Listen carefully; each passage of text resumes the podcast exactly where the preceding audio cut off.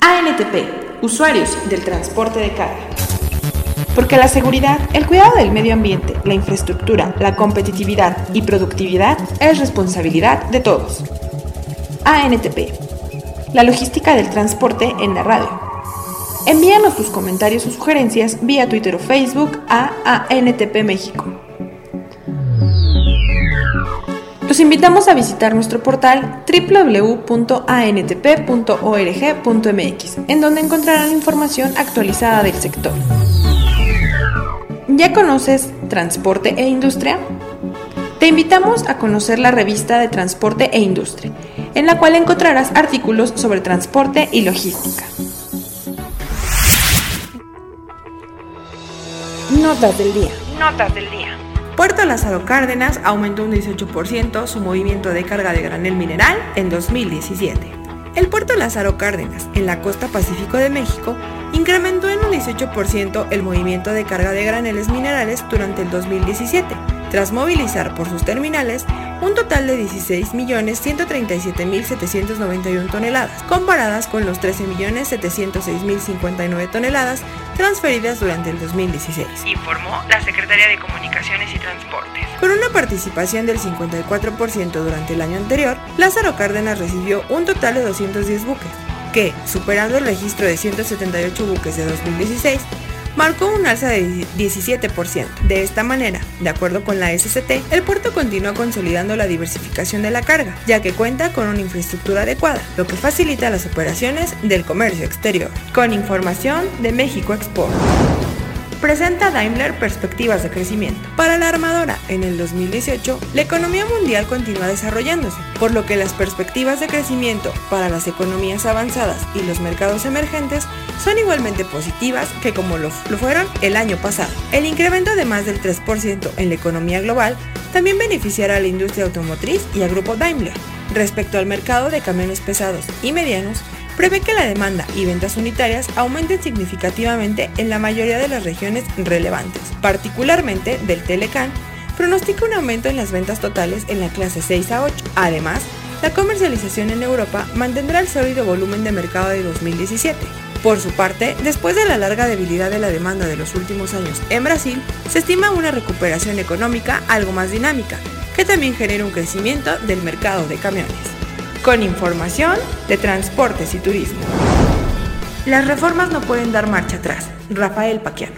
El titular de la Secretaría de Medio Ambiente y Recursos Naturales, Semarnat, Rafael Paquiano Alamán, aseguró ya que ya se están viendo los resultados ambientales de la reforma energética impulsada por el presidente Enrique Peña Nieto, por lo que insistió en consolidar las reformas transformadoras. Las reformas impulsadas en esta administración no pueden dar marcha atrás, se debe continuar su implementación para que los resultados que hoy ya se están sintiendo puedan madurar y seguir trayendo beneficios, comentó. Al inaugurar el sistema de autoabastecimiento de energía Bimbo Solar, el funcionario federal destacó que a cinco años de haber impulsado esta reforma energética, hemos pasado de generar el 15% de nuestra energía de fuentes renovables a más del 20%. Con información de la Secretaría de Medio Ambiente y Recursos Naturales, Semarnat. Policía Federal y Fundación Carlos Slim colaborarán para prevenir accidentes viales. La Policía Federal y la Fundación Carlos Slim firmaron un convenio de concertación de acciones en materia de prevención de accidentes vehiculares, que permitirá el desarrollo conjunto de estrategias en materia de seguridad vial. Entre ellas, el inicio de la campaña Conductor Estrella, que tiene el objetivo de difundir medidas preventivas en redes sociales, además de realizar diversas actividades lúdicas, informó el comisionado general de la Policía Federal, Manelich Castilla Cravioto. La firma del convenio fue celebrada en el Museo de la Policía Federal, al término de los trabajos de la tercera plenaria de vinculación y proximidad. Con información de 1TV. Caminos y Puentes Federales, Capufe, ya conocer que dejará de administrar al menos tres tramos carreteros y un puente a partir de este febrero. Caminos y Puentes Federales informa que a partir del jueves 1 de febrero del año en curso, dejó de administrar las autopistas de cuota México-Pachuca, Libramiento de Tulancingo Nuevo Necaxa. Detalló el organismo en un comunicado. Agregó que tampoco continuará con la administración del entronque Tihuatlán-Tuxpan, así como del Puente Nacional Tuxpan. Caminos y Puentes Federales no precisó si con el cambio de administración habrá nuevas tarifas, luego de haberlas actualizado a principios de este año y tampoco mencionó el nombre de las concesionarias responsables de la administración de dichos tramos. Con información de T21.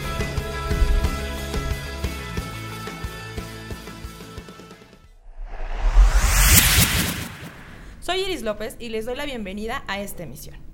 Hoy es miércoles 31 de enero y saludo con gusto a mis compañeros de micrófono, Patricia Vizcaya. Hola, muy buenos días a todos. Y Gerardo Ledesma. Buenos días, saludos a todos. El día de hoy tenemos diferentes temas para ustedes. El día de ayer tuvimos oportunidad de realizar la entrevista al licenciado Francisco Kimolguín de Fábrica de Jabón La Corona. Para la segunda parte, Germán y Patricia nos comparten algunas notas sobre el robo al autotransporte. También Gustavo nos da la información relevante acerca del cinturón de seguridad y su uso. Y Gabriela nos da información relevante sobre nuestros eventos institucionales. Pero antes de pasar a esta información, Patricia, si nos dices las efemérides e indicadores del día, por favor. Claro que sí, Iris, con el gusto de siempre. Un día como hoy, 7 de febrero de 1812, nace Charles Dickens, escritor británico. También un día como hoy, 7 de febrero de 1992, se firma el Tratado de Maastricht, estableciéndose formalmente la Unión Europea. Y también un día como hoy, 7 de febrero, pero del año 2008, el transbordador estadounidense Atlantis despega con éxito desde Florida en el Laboratorio Europeo Columbus para su acoplamiento en la Estación Espacial Internacional. Y como indicadores financieros tenemos a la compra el dólar en 18.20, a la venta en 19 pesos, el euro a la compra en 22.74 y a la venta en 23.37, la libra a la compra en 25.65 y a la venta en 26.36. Iris. Muchas gracias, Patricia. Y bien, Gerardo, si nos das tu comentario económico del día. Claro que sí, Iris, muchas gracias y saludos a todos. Estamos retomando una nota de la primera plana del periódico Reforma, en donde nos informan que las refinerías en México trabajan al 47% de su capacidad. Durante 2017 las refinerías de Pemex procesaron crudo a niveles mínimos y esto es debido a las inundaciones, incendios, accidentes, sismos y paros por mantenimientos mayores que ubicaron al Sistema Nacional de Refinación en niveles de procesamiento de 47%. Por ejemplo, la refinería de Ciudad Madero registró niveles de 23% y la de Minatitlán de 30%. En contraste, las 137 refinerías que existen en Estados Unidos eh, trabajaron hasta el mes de noviembre de 2017 al 90% de su capacidad. Eh, la refinería estrella de Pemex, Salina Cruz, Oaxaca, luego de sufrir una inundación, incendio y afectaciones por sismo, tuvo una caída del 40% en la producción de gasolinas. Y bien, si este panorama no fuera lo suficientemente malo, también informó Pemex que crecieron 51% las tomas clandestinas, ya que Pemex reportó que 10.363 tomas clandestinas el año pasado, 51% más de las 6.873 que hubo en 2016. Esta cifra marca el récord de este delito y coloca al año 2017 como el año con mayores tomas clandestinas a su infraestructura desde 2010 que es el año en que se empezaron a tener registros. Ok, Gerardo, muy puntual e importante tu información, como siempre. Muchas gracias. Gracias a ti. Y bien, como les comentaba al principio de la emisión, el día de ayer tuvimos oportunidad de entrevistar al licenciado Francisco Kimolguín de Fábrica de Jabón La Corona. Hablamos de diferentes temas, el principal de ellos el ferrocarril y toda la logística que conlleva de esta empresa mexicana. A continuación vamos a ver la entrevista.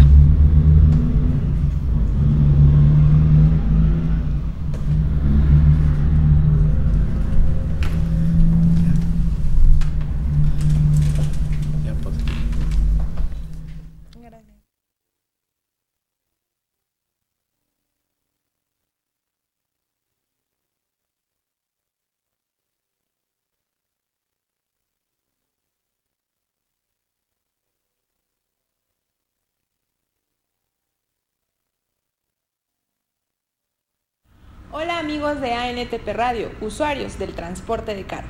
El día de hoy estamos en casa de uno de nuestros socios de ANTP, estamos en Fábrica de Jabón La Corona y nos acompaña el licenciado Francisco Kim Olguín. Paco, hola, ¿cómo estás? Bien, bien, muchas gracias. Gracias por permitirme estar con ustedes un ratito. Muchas gracias. Pues para antes de entrar ya en, la materia de, la entrevista como tal, Paco, para quienes todavía no sepan qué es Fábrica de Jabón La Corona, cuéntanos un poco acerca de lo que hacen ustedes y quiénes son. Bueno, la Corona, Fábrica La Corona es una empresa 100% mexicana, ha prevalecido en el mercado desde 1920, estamos a punto de cumplir los 100 años. Eh, es una empresa muy tradicional, de corte familiar y que pues ha demostrado que también en este formato se puede subsistir en el mercado. Eh, yo creo que somos una empresa eh, grande, de mediana grande, este, con, un desarrollo constante siempre, un crecimiento. Nuestros productos son muy conocidos por los consumidores mexicanos, también exportamos, pero bueno, lo, que principalmente fabricamos son jabones, detergentes, eh, jabones de la, lavandería y de tocador, detergentes, aceites comestibles, glicerinas, eh, detergentes líquidos y, bueno, otro, eh, dentífricos y otros productos más, como eh, en el tema de sus productos. Ok, Paco. Ahora, a tema personal, ¿qué haces tú, qué labor desempeñas dentro de Fábrica de Jabón La Corona? Bueno, yo estoy a cargo eh, de el sourcing, o sea, la compra de, materias primas. Estoy encargado del área de compras de materias primas de importación. Y bueno, como parte de esta función también está el tema de la logística para lo que es toda la EMPO y también cubrimos la logística en la parte de la expo. Esa es, digo, principalmente mi función y bueno, la, eh, ha ido evolucionando por las circunstancias del país y las circunstancias también que requiere la empresa, entonces hemos ido evolucionando un poco en ese sentido. Ok. Eh, de todo este sinfín de mercancías que nos enlistabas tú, ¿cómo es que Fábrica de Jabón las coloca hasta sus consumidores?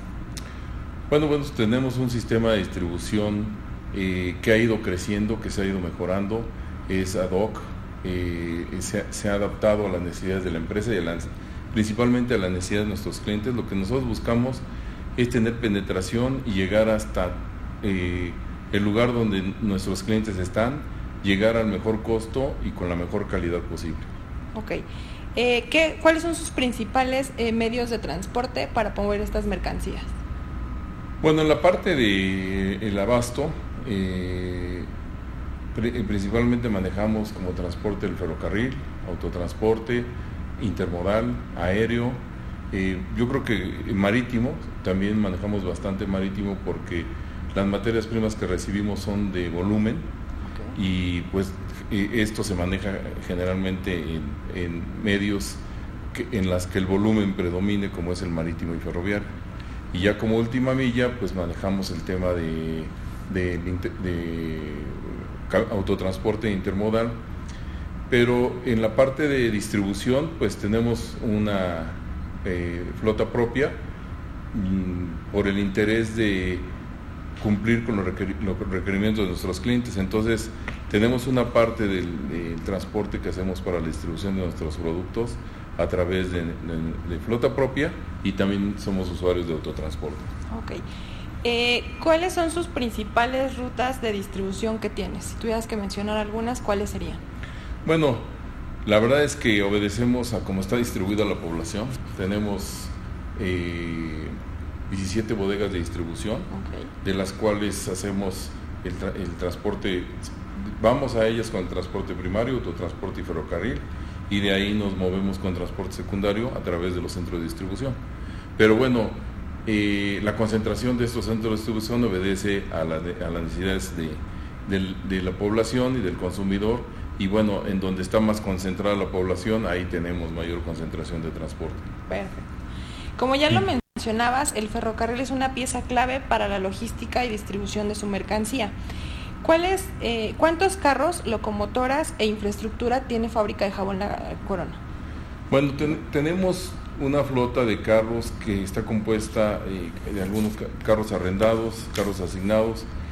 Eh, yo creo que en general debemos de tener como unos 240, 250 este, carros de ferrocarril, entre tolvas, tolvas graneleras, carros tanque, furgones este, en, diferentes usos. ¿no? Y bueno, también en lo que es equipo ferroviario contamos con seis track móvil para el movimiento interno de nuestra planta.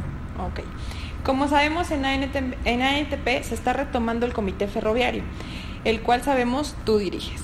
En este tema, ¿cuál será la agenda o los temas a abordar durante este año en este comité?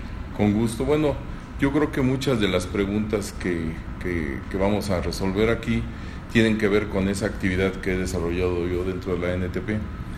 Poco antes de tocar ese tema me gustaría comentarte que bueno, esa experiencia eh, y este interés es por la, el volumen ferroviario que manejamos aquí en la Corona que debe andar por, las 900 mil toneladas anuales. Y entonces y, el interés de la empresa ha sido siempre utilizar el transporte ferroviario, reconociendo que la naturaleza del movimiento de mercancías de gran volumen lo requiere.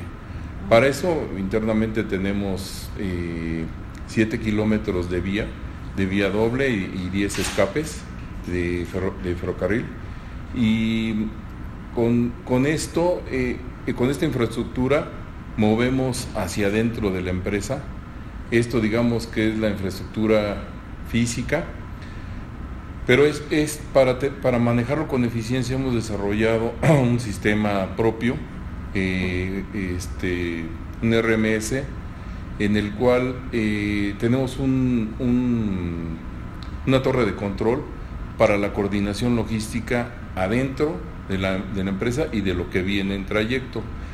Eh, tenemos eh, esta torre de control, se maneja con ubicaciones en tiempo real de las unidades de ferroviarias dentro de la empresa a través del uso de tablets.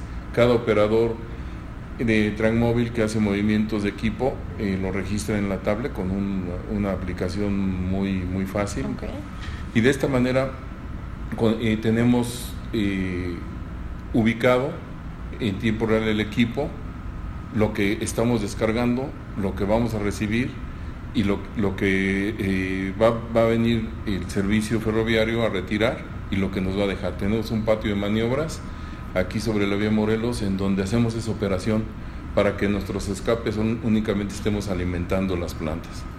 Eh, este eh, sistema, bueno, lo hemos ido desarrollando y a través de, de les decía, de estas tablets, pero tenemos un servicio de web service con el Ferrocarril Valle de México, en el cual ellos nos, nos envían la información del, equipo que viene, ingresa a nuestro sistema y a partir de ahí nuestra, es nuestro, digamos, material para trabajar. Entonces, es, esta necesidad de la empresa eh, de, hacer eficiente el uso del, servicio ferroviario, pues nos llevó a tener una mayor colaboración a través de la NTP y por esa razón pues eh, eh, hemos, empezamos a trabajar bastante, encontrado la, mesa directiva de la NTP que podía, podíamos estar eh, coordinando esta función, lo cual con mucho gusto hacemos. Y los retos que vienen para esta comisión, como decía yo, lo vamos a estar respondiendo, pero principalmente es dar a conocer a los usuarios todas las opciones que hay de servicio ferroviario, pero además todas las, opciones que tienen a través de la normatividad y de los organismos que existen para mejorar el servicio, dar a conocer cuáles son eh, todas estas oportunidades que hay de crecimiento en el servicio ferroviario y, e irlo trabajando eh, con un programa anual. Okay.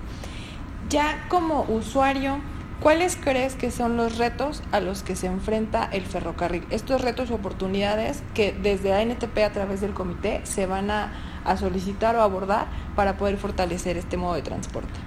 Bueno, en la ANTP, en el comité hemos estado analizando todos los, todas las oportunidades y las áreas de oportunidad que, existen. Hemos ido muy en línea también con las eh, recomendaciones del lazo de que hizo para México respecto a varios modos de transporte, entre ellos el ferrocarril. Y bueno, eh, la base principal es el crecimiento y el fortalecimiento de la infraestructura, para con ello darle eficiencia. También, eh, como, como saben, tenemos varios concesionarios en donde confluyen en algunas rutas y es muy importante para nosotros que los servicios de interconexión eh, sean eh, justos y que no tengan una afectación hacia el usuario. Eh, otra de las, de las tareas que hemos tenido es, además de ver el crecimiento de la infraestructura y, el reforzamiento, es el, servicio adecuado de los usuarios y también ¿por qué no decirlo? Promover buenas prácticas dentro, dentro de los mismos usuarios para ser todavía más eficientes. Otra de las partes, además del crecimiento y la infraestructura, es mejorar en los temas de seguridad, de seguridad contra accidentes y de seguridad contra los delitos. Hemos estado trabajando muy cerca eh, en ello. Aquí hemos desarrollado algunos sistemas de protección, que esto es ya de último, de último momento, digamos, pero también de previsión. Eso es algo que estamos promoviendo a través del comité, eh, que es el Comité Ferroviario este, Marítimo y, y de Transporte en el Multimodal, en el que estamos promoviendo todas estas prácticas. Ok. Hablabas de las buenas prácticas que ustedes tienen. ¿Cuáles serían estas buenas prácticas y aquellos beneficios que pudieras compartir con nuestros eh, demás usuarios para que se acerquen a este modo de transporte? Bueno, lo principal es la prevención, porque ya la reacción a veces es mucho más costosa en términos económicos y también de afectación a la mercancía. Eh, lo principal es tener eh, prevención, tener un control muy cercano de la trazabilidad y del seguimiento de los carros de ferrocarril, las rutas y, bueno, desafortunadamente conocer cuáles son eh, los métodos que tiene la delincuencia para robarte, para abrir carros, para detener trenes y tratar de reforzar los carros, darles mayor resistencia hacia esos ataques. Hemos desarrollado bloqueadores, hemos este, blindado furgones, hemos hecho muchas pruebas a las que desafortunadamente la, delincuencia va encontrando el camino y nosotros tenemos que ir adelante.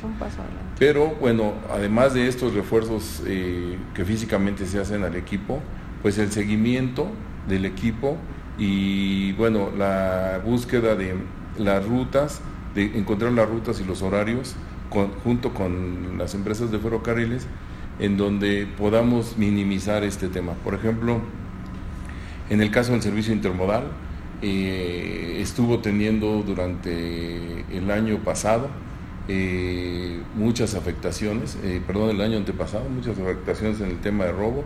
Había rutas muy claras en donde estaban robando los productos y bueno, lo que se tenía que hacer es buscar que las compañías ferroviarias reforzaran la seguridad, buscar participar con las autoridades solicitando su intervención Ahora más adelante voy a comentar cómo con la agencia hemos puntualizado eh, esta acción y solicitado que dentro de las atribuciones de la agencia es eh, tener comunicación con las autoridades para el tema de la inseguridad.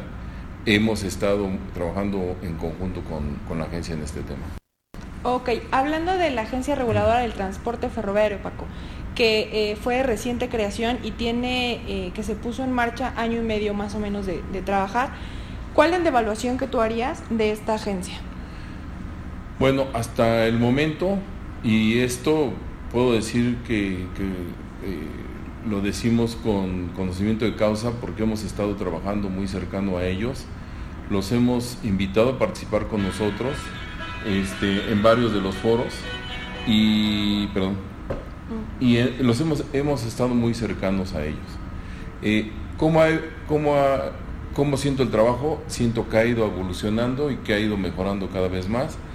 Cada vez la agencia está reconociendo más las atribuciones que tiene, eh, las facultades que tiene también, y de esta manera ha, ha ido, bueno, yo siento que dentro de todos los las facultades que le está dando la ley reglamentaria del servicio ferroviario y el decreto de creación de la agencia, cada vez los está complementando más y cada vez que está trabajando más en línea. Yo creo que eh, vamos a ver todavía más mejoras en la agencia, pero nosotros estamos trabajando por, por estar muy, muy pegados a ellos y tener logros comunes para en, en aras de que mejore el servicio ferroviario. Okay de esta parte de la agencia y los trabajos que ha realizado, ¿qué opinas de la comisión investigadora que ha creado la agencia para determinar las causas y eh, factores de los accidentes? Bueno, eh, está justo dentro de sus atribuciones, después de un accidente, este, eh, formar este comité de investigación que se me hace pues, muy, muy atinado y por eso está dentro de la ley de las facultades de la agencia Porque, por ejemplo, eh, ahora en enero eh, tuvimos el 22 de, perdón, el 22 de, no fue, el accidente en Catepec fue el 18 de enero, aquí en Jardines de Casanueva, en donde una tolva pues eh, salió de la vía, se descarriló y volcó su producto sobre casas habitación y no se pudo determinar claramente la causa del accidente, hubo daños, hubo pérdidas este, humanas, entonces es muy importante que se determine cuál fue la causa para que se lleven a cabo todas las medidas para que en el futuro se eviten este tipo de accidentes que pues tanto daño causan. La agencia está trabajando ahora en ello.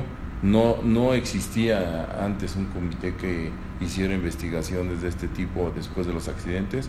Creo que esa es una de las, de las situaciones en las que ha estado actuando la agencia y ojalá que tenga muy, muy buenos resultados en ese sentido. Ok. En el sentido de los accidentes, ¿cómo Fábrica de Jabón La Corona trabaja para prevenirlos? Bueno, eh, una de las, eh, digamos, este, la, la, estructura medular para el trabajo y la condición física de los carros son las reglas AR nosotros tenemos que buscar, los ferrocarriles y todos los usuarios tienen que buscar que se cumplan estas reglas en la operación de los carros y en su condición física, en sus condiciones físico-mecánicas.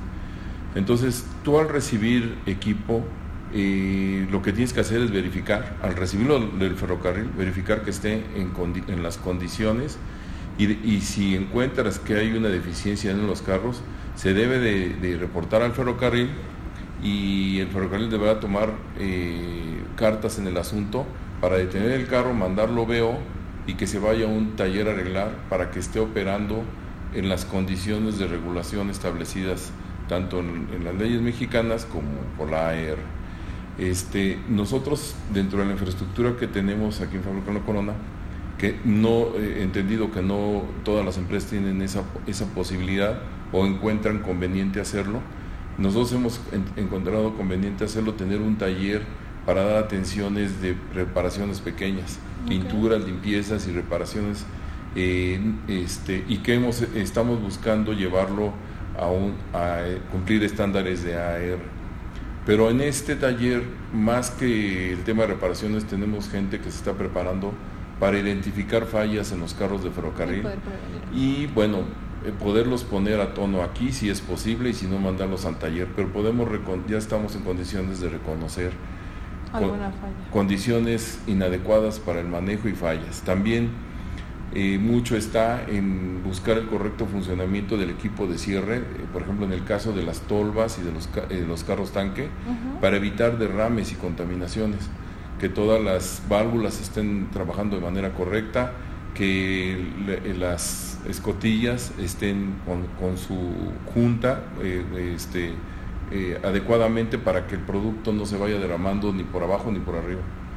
En el caso de las tolvas de ferrocarril, pues como han sido muy atacadas para, al manejar eh, productos agrícolas, han sido muy atacadas para tratar de robar el producto. Entonces lo que son las escotillas, las compuertas son robadas, dañadas, etcétera. Entonces tenemos que estar aquí cada vez que recibimos un equipo, viendo no solo que, la, que cuente con las cotillas, sino que tenga un cierre perfecto para que evite dejar salir el producto. Y bueno, aquí las descargamos, se van vacías a cargar, pero ya tienen que ir en condiciones para que tampoco sean detenidas en el trayecto por esta causa. Entonces en esto hemos encontrado eh, una muy grande conveniencia porque hemos tenido mucho mayor eficiencia en la rotación de carros al no estar detenidos dentro de las vías.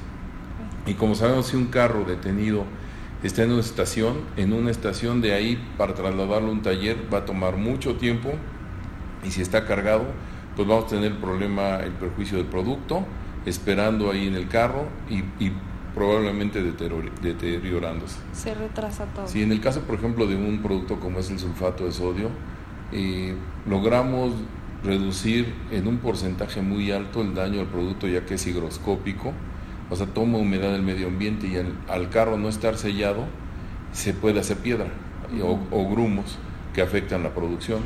Entonces, eh, este es el tema eh, que nosotros tenemos que cuidar en este taller y que estamos logrando llevarlo a cabo. Ok.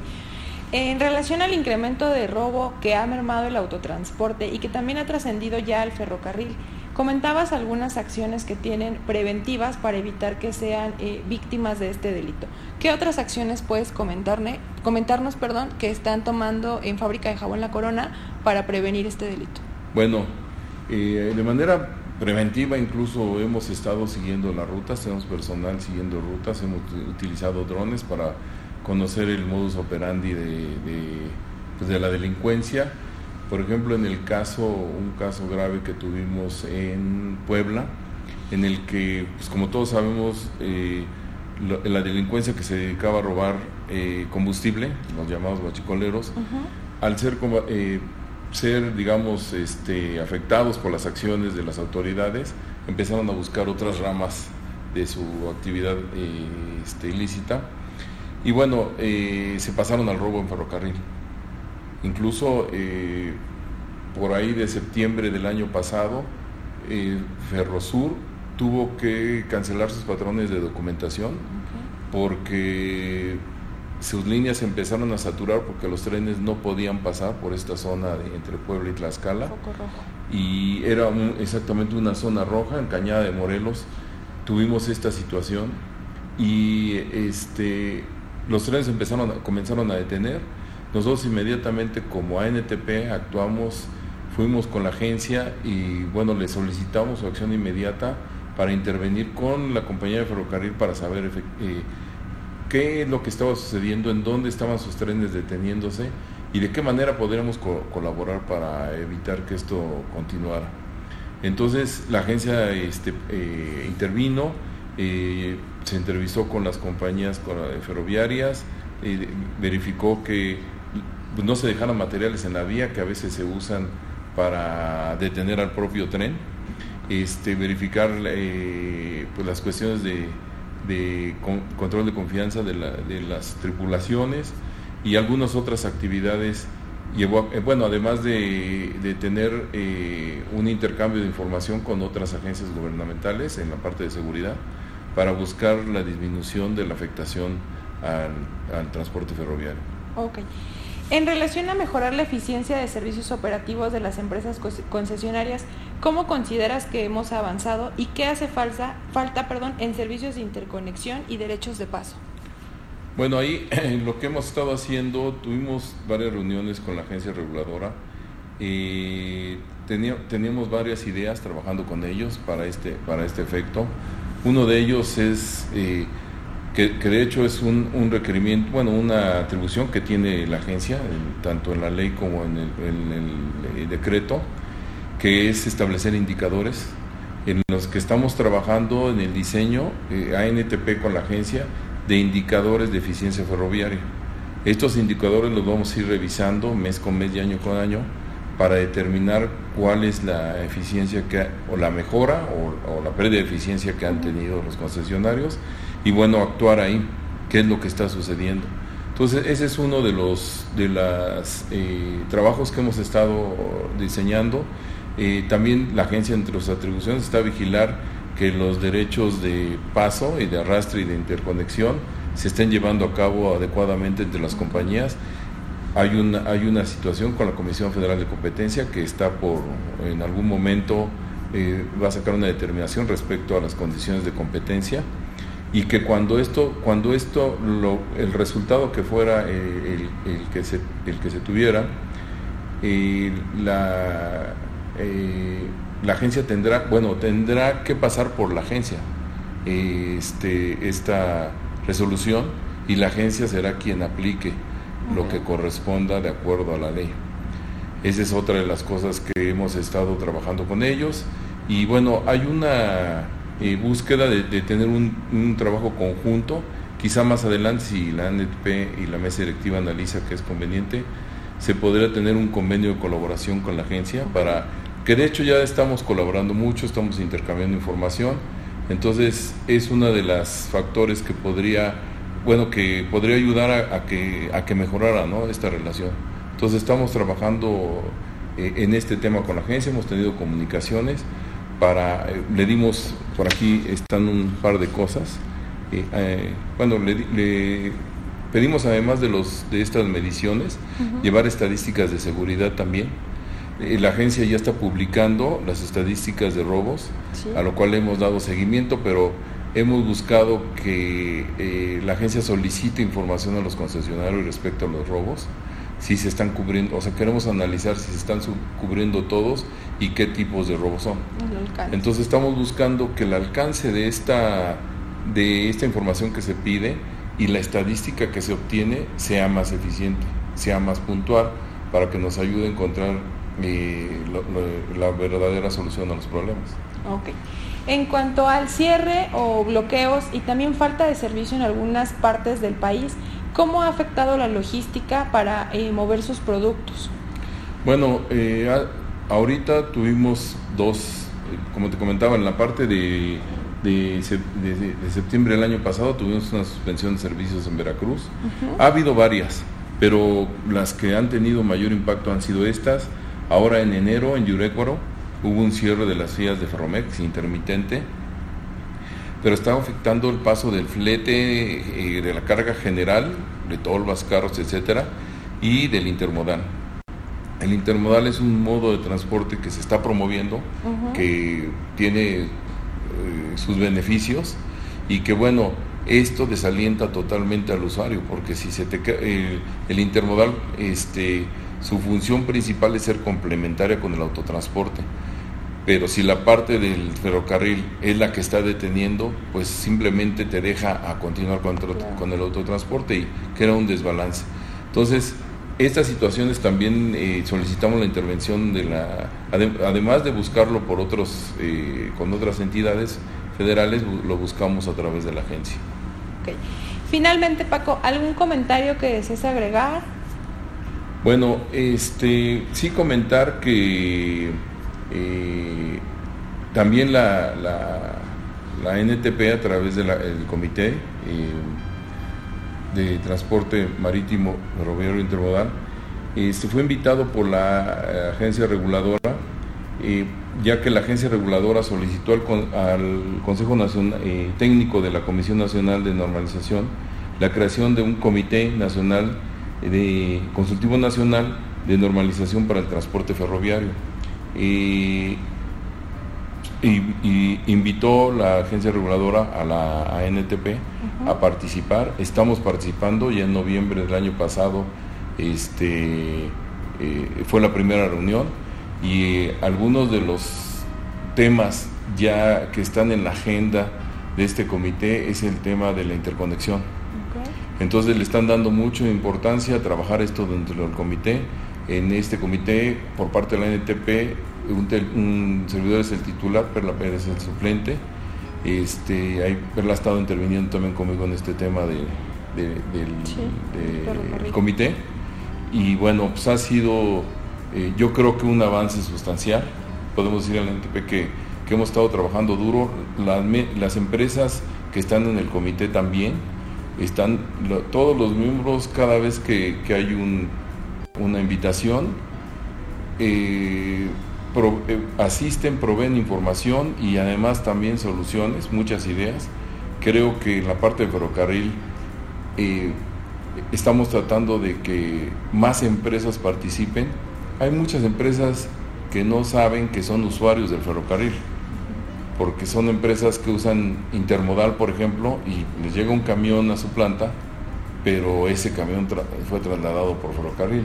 También en el caso de las empresas que usan transvase, viene un carro de ferrocarril que se trasvasa a un camión, a tolva o a pipa y, te llegan las instalaciones en camión o pipa o en tolva, pero finalmente el tramo largo lo, lo trasladó por ferrocarril. Entonces todas esas empresas que son usuarias de ferrocarril y si pudieran participar más en, en el comité de la NTP, pues vendrían más ideas y más beneficios, ¿no? Porque, por ejemplo, tenemos el tema del intermodal y también del cabotaje.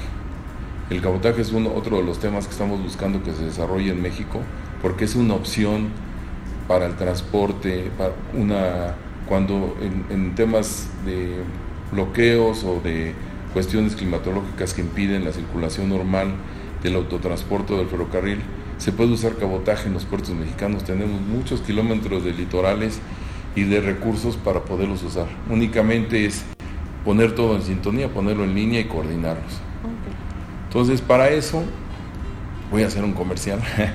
Los que quieras. Para eso, eh, pues yo me gustaría invitar a, los que nos escuchan al Foro Nacional del Transporte de Mercancías de la NTP, que este año al parecer va a ser otra vez en la Ribera Maya. Cada año la NTP, la mesa directiva, ha procurado tener un panel, ya sea de transporte ferroviario, eh, intermodal, eh, normatividad en transporte ferroviario intermodal, este, con el objeto de promover eh, este medio de transporte que en donde, es, en donde se debe manejar es eficiente y es, es e, económico, es complementario, siempre lo repito, con el, con el autotransporte, donde hay ferrocarril tiene que haber autotransporte, entonces el, y el autotransporte pues en, la, en la distancia que le corresponda es más eficiente, se reduce un poco el tráfico, etcétera, en carreteras y bueno, también un tema ambiental. Entonces, eh, invitamos siempre a discutir temas de la agenda y temas del momento en estos, en estos paneles del foro y pues ojalá que pudieran participar más personas, tanto en el foro como en el comité. Una invitación abierta para que los que quieran participen se acerquen a NTP y estamos sesionando y cada vez que llega un tema eh, de importancia para el tema, para el tema ferroviario, nos juntamos a trabajarlo y tomar decisiones. Sin duda, como bien lo comentas Paco, el Foro Nacional del Transporte de Mercancías es un evento en el cual la NTP busca eh, hacer conciencia de todos los demás modos de transporte para que sean utilizados sin privilegiar uno por encima del otro. Como bien lo decías, lo que buscamos es que sean complementarios y que todos puedan ser utilizados para una mejor logística del movimiento de mercancías. Pues muchas gracias Paco por recibirnos hoy aquí en tu casa en Fábrica de Jabón La Corona. Pues un placer, bienvenido siempre a la corona y no se olviden del sote. Muchas gracias y nos vemos hasta la próxima. Gracias. Y bien amigos, después de escuchar esta interesante entrevista con nuestros amigos de Fábrica de Jabón La Corona, nos vamos a un corte comercial. Les recordamos que pueden seguirnos en nuestras redes sociales, Facebook ANTP México y Twitter arroba ANTP México. Regresamos con más en ANTP Radio, usuarios del transporte de carga. el podcast de ANTP. Te invitamos a escucharlo todos los martes a las 10 de la mañana. Lo puedes descargar en nuestro portal www.antp.org.mx. También está disponible en iTunes. ¿Sabías que? ¿Sabías que? Durante 2017 creció 9% la demanda de carga transportada por avión. La Asociación de Transporte Aéreo Internacional, IATA, publicó el informe anual sobre el desempeño del transporte mundial de carga aérea en 2017, en donde señala que la demanda, medida en toneladas de carga por kilómetro transportadas, creció 9%, un desempeño que dobla con creces el dato de 2016, cuando cerró en 3.6%. La capacidad de carga, medida en toneladas de carga por kilómetro disponible, aumentó 3% en 2017, el ritmo más lento desde 2012 y triplicado por la demanda con información de T21. La cápsula. Temporada de ozono 2018, próxima a iniciar. El ozono es un contaminante que se forma por reacciones fotoquímicas en la atmósfera baja a través de dos principales precursores, que son los óxidos de nitrógeno y los compuestos orgánicos volátiles. Su alta concentración está relacionada también con las condiciones meteorológicas prevalentes en la zona metropolitana del Valle de México. El ozono ocasiona importantes daños a la salud, afecta vías respiratorias y alveolos, exacerba las enfermedades pulmonares y cardiovasculares, reduce la función pulmonar, agrava el asma, provoca cefaleas, alteraciones en el sistema inmunológico y puede ocasionar muerte prematura en la población expuesta a concentraciones altas. La temporada de ozono está próximo a iniciar en la zona metropolitana del Valle de México. Se prevé que en el mes de febrero inicien las altas concentraciones de este gas contaminante y concluya en el mes de junio con la llegada de la temporada de lluvias. Con información de la Comisión Ambiental de la Megalópolis, CAME.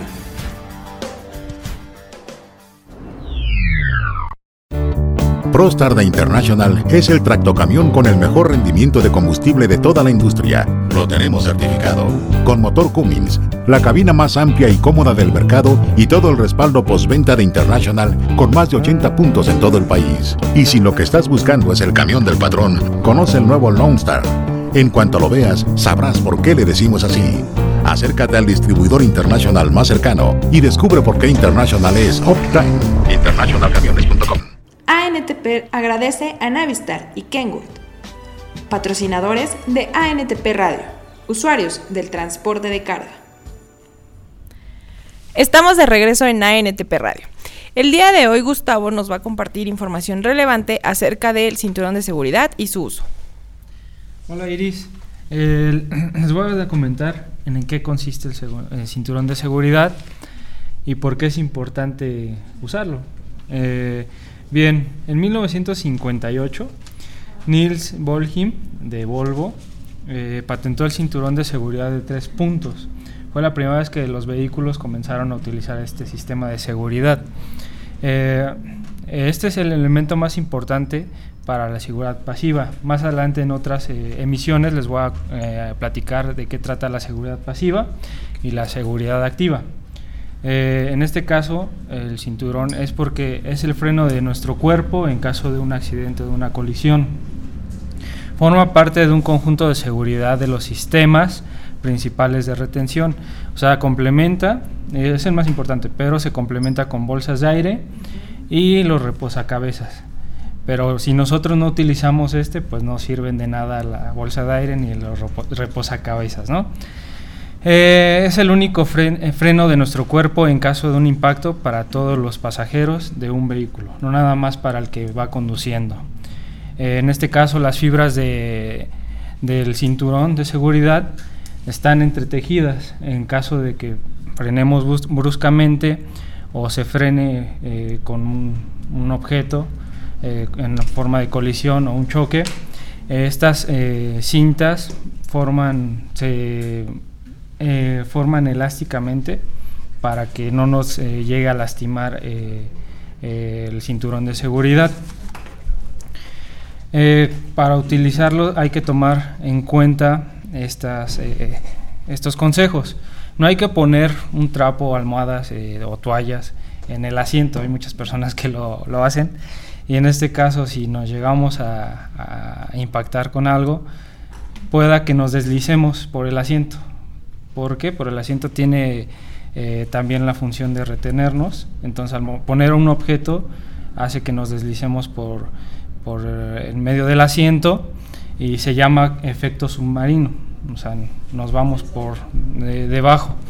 En este caso, si por ejemplo vamos a 50 kilómetros por hora, y tenemos un peso de, unos eh, un peso de 76 kilogramos y una medida de 1,74 aproximadamente, pues nuestra, nuestro peso se puede, se puede este, triplicar o multiplicar n veces hasta llegar a los 1000 kilogramos, por así decirlo. Entonces es importante que utilicemos el cinturón de seguridad para que nos detenga. En este caso los pasajeros de atrás a una velocidad eh, de 80 kilómetros por hora. Si no tienen el cinturón de seguridad, pueden impactarse en los asientos de enfrente eh, con un peso aproximado de 1200 kilogramos. Pudiendo, aunque los de adelante tengan el cinturón de seguridad, pueden lesionarlos y matarlos, incluso, pues ya. Eh, en este caso, el cinturón de seguridad disminuye un 90% el riesgo de fallecimientos y heridas graves en la cabeza. Eh, reduce un 75% el riesgo de heridas, fracturas y lesiones de otro tipo en casos de choque frontal. En caso de alcances, este reduce la mitad de riesgo en muerte o heridas graves. Algunas de las excusas este, pues, que la gente tiene o dice pues no me hace falta y no voy a tener accidentes. ¿no? Eh, los cinturones de atrás no son útiles, el cinturón me resulta muy incómodo. Eh, conozco a gente que se ha salvado por no llevarlo. Eh, llevar un buen vehículo con muchos sistemas de seguridad, pues tampoco implica que, no utilicemos el, cinturón de seguridad. Por eso es importante utilizar este sistema en todos eh, los asientos, tanto los que van de pasajeros ah, en la parte de atrás, el copiloto y el que va conduciendo. Eh, es por eso que hay que tomar en cuenta esta medida de seguridad tan importante que es el sistema de seguridad, el cinturón. Pues ahí está la información puntual como siempre Gustavo y creo que para la hora de eh, cuidarnos a nosotros a la hora de manejar y cuidar a las demás personas no hay excusa que valga. Sí, es muy importante y de verdad estos consejos eh, tómenlos al pie de la letra porque es para salvaguardar sus vidas y la de otros. Pues muchas gracias, Gustavo. Y pasando a otra información, ahora Germán y Patricia nos comparten eh, unas notas sobre el robo al autotransporte de carga.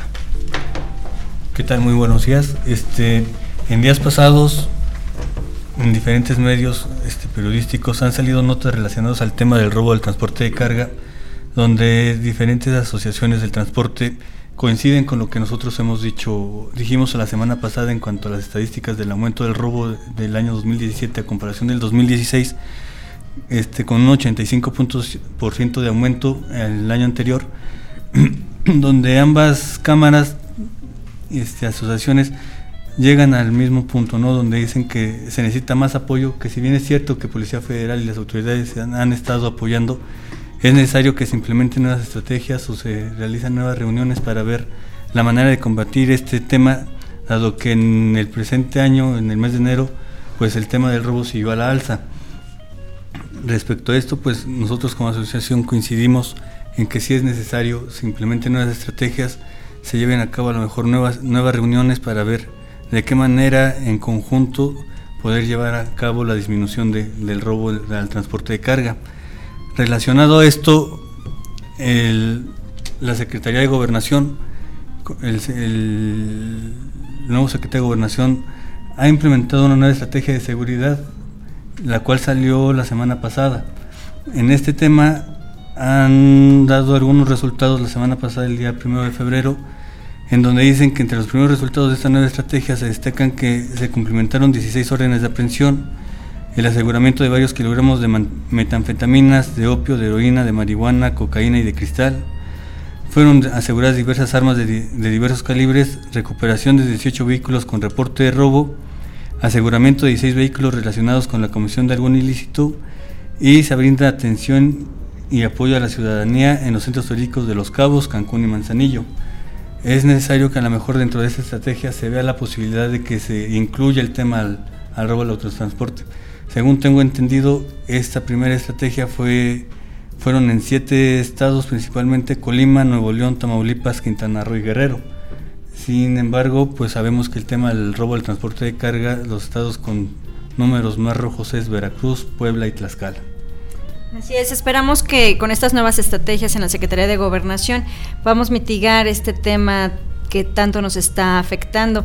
Porque si bien es cierto, con todo lo que hemos hecho hasta el día de hoy, eh, siguen incrementando los robos al autotransporte de carga. Nosotros seguimos atendiendo el tema y eh, poniéndonos a las órdenes de todos los socios. Estamos realizando algunas reuniones en el interior de la República y procurando mitigar el, el tema que nos afecta eh, encarecidamente. Muchas gracias Germán, Patricia. Esta información seguro la estaremos manejando a lo largo del año y con la eh, coordinación de seguridad que ahora está trabajando más eh, continuamente con las autoridades y con todos los socios de ANTP, seguro daremos buenos resultados. Y ahora, eh, Elías, si nos compartes por favor tu información de una reunión que tuvieron el día de ayer, me parece. Bueno, se dieron, bueno, se dieron nada dieron los resultados de un experimento que se realizó el día 26 de enero en las instalaciones del IPN Zacatenco sobre las pruebas de película fluorescente y reflejante para comprobar cuáles, cuáles se ven mejor para el espectador. Por ejemplo, la prueba consistió en estar a 135 metros de las dos, bueno, de las dos señales y ver cuál se veía mejor en diferentes, en los diferentes puntos del día. Por ejemplo, en la mañana prácticamente a mí me se veía mucho mejor la película fluorescente. En la tarde igual, pero en la noche pues así no se veía tanto. Por ejemplo, el amarillo del señalamiento como se comía el negro del filete. Bueno, se, se llama la parte del señalamiento. Y pues prácticamente a ver nuestros colegas del límite que dicen igual Capufe. Igual se están presentando, bueno, bueno, lo van a presentar sobre un tramo carretero, pero no se ha especificado en cuál, para comprobar cuál ha sido mejor. Y así para, bueno, ya dentro de pronto se puede meter esta película fluorescente de la NOM 034, que es señalamiento vertical y horizontal. Las, las pruebas se hicieron eh, conduciendo o a simple vista algunos metros solamente en no, el solo a Instituto simple Politécnico vista, Nacional. Estamos estáticos más que nada. Mm. Ok. Sí será importante hacerlo en carretera y conduciendo. Sí, por eso yo hacer otra prueba más adelante. Ok. ¿Y lo hicieron bien. con diferentes tipos de luces o no? Sí. ¿Sí? Sí, realizaron, ¿cómo se llama? La luz así de un carro. Ujú. Igual en la tarde-noche, o sea, el crepúsculo, igual se realizaron esas pruebas. Ok, eso era muy interesante. Pues que nos dé los resultados. Pendientes siguientes. de los resultados de la siguiente prueba. Muchas gracias, Elías, por tu información. Y ahora sí, como lo estuvimos informando a través de nuestras redes sociales y vía mailing, el día de hoy Gabriela nos acompaña para darnos información relevante acerca de uno de los principales eventos institucionales de la ANTP. Adelante, Gaby. Hola Iris y buenos días a todos. Eh, antes de darles la fecha, la tan esperada fecha, les voy a comentar un poquito acerca de nuestros eventos eh, institucionales, que tenemos cuatro. Estos eventos, el primero y el más cercano es el Auditorio de Distribución y Transporte dentro de la- del marco de la Logistics Summit. Esto se va a realizar el 21 y 22 de marzo en el Centro City Banamex. Eh, otro de nuestros eventos es el Congreso en Seguridad Vial. Este sería nuestro segundo congreso. Eh, el Premio de- Nacional de Seguridad Vial en el mes de octubre. Y bueno, el Foro Nacional del Transporte de Mercancías. Que, eh, bueno, el foro es nuestro evento más grande, es el evento más grande de la NTP y es considerado el encuentro más importante en México sobre la logística y el transporte. Esto para incrementar el desarrollo y la competitividad del traslado de mercancías. Tenemos una, eh, una asistencia alrededor de 600 personas por día, nacionales e internacionales. Las conferencias abarcan temas de actualidad, de suma importancia para el sector. Tenemos presencia de funcionarios, coberturas, difusión, etc. Y lo que este año la NTP está realizando es un concepto nuevo e innovador para todos los asistentes de este año. Y bueno, las fechas, las tan esperadas fechas, va a ser del 6 al 9 de junio en el estado de Quintana Roo. ¿Y cuál es el concepto innovador, Gaby? No, eso es una sorpresa, sorpresa? Pati, es sorpresa. Y ya más adelante se los estaremos, este, le estaremos dando detalles de todo esto. Bueno, si bien el, el foro es uno de los eventos más grandes de la NTP, el Premio Nacional de Seguridad tenemos todavía más asistentes por ser, este, a lo Sí, mejor claro. porque es menos días, pero porque tenemos un mayor número de operadores, ¿no? Con nosotros. Sí, claro. ¿Y Todos este muy cuánto es? ¿Cuándo es? Repito las fechas. Sería Ujú. del 6 al 9 de junio en el estado de Quintana Roo. Próximamente ya le estaremos eh, dando más detalles de hotel sede, etc. Y si queremos llegar antes y nos queremos quedar más días. Yo creo que eso es posible, Pati. Solo hay que practicar con el jefe y yo creo que sí. Muy bien, Es yo veo para la gente que va, ¿no? para nuestros Sí, claro. visitantes. Muy bien, Gabriela. Pues un, un interesante calendario por parte de la NTP, ¿no? Así es, muchas gracias Gaby. Y bueno, ya para despedir el programa, les comentamos que el eh, pasado miércoles 31 de enero eh, tuvimos oportunidad de asistir al inicio de temporada cultural 2018 de Policía Federal, en donde hubo una serie de presentaciones de parte de la Sinfónica de Policía Federal. eh, también hubo teatro, danza, pero para comentarnos más acerca de esta experiencia que pudimos estar ahí de cerca, eh, Patricia y Germán, quienes también asistieron, ¿qué nos pueden comentar al respecto? Bueno, pues este, es la primera vez que asisto a un evento de este tipo por parte de Policía Federal. Muchas felicitaciones a su orquesta, a su mariachi. La verdad, un trabajo excelente. Los invitamos a que acudan, se lo van a pasar muy bien. En verdad, un, un evento que vale mucho la pena visitar.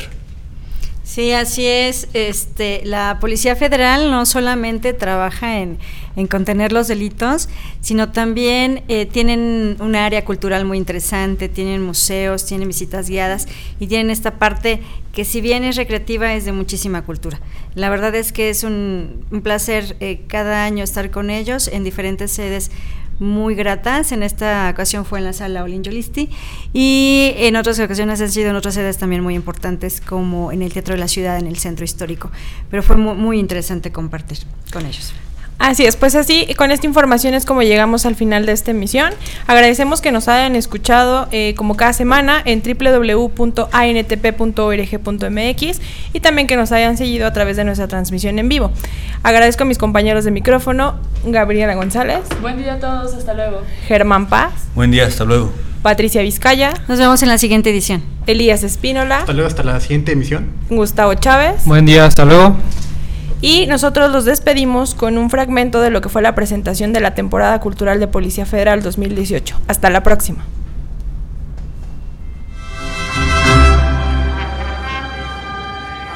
A ver si se sabe esta.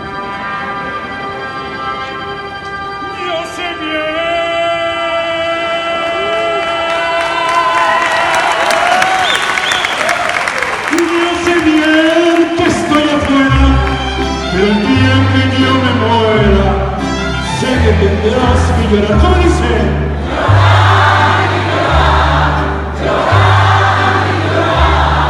Dirás que no me quisiste, pero vas a estar muy triste.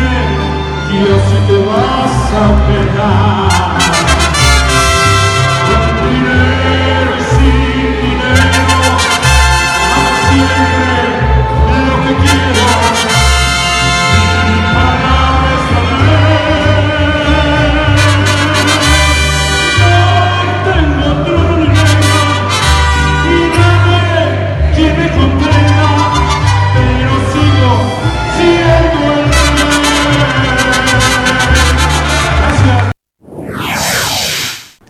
ANTP, usuarios del transporte de carga. Porque la seguridad, el cuidado del medio ambiente, la infraestructura, la competitividad y productividad es responsabilidad de todos. ANTP, la logística del transporte en la radio. Envíanos tus comentarios o sugerencias vía Twitter o Facebook a ANTP México. Los invitamos a visitar nuestro portal www.antp.org.mx, en donde encontrarán información actualizada del sector. ¿Ya conoces Transporte e Industria? Te invitamos a conocer la revista de Transporte e Industria, en la cual encontrarás artículos sobre transporte y logística.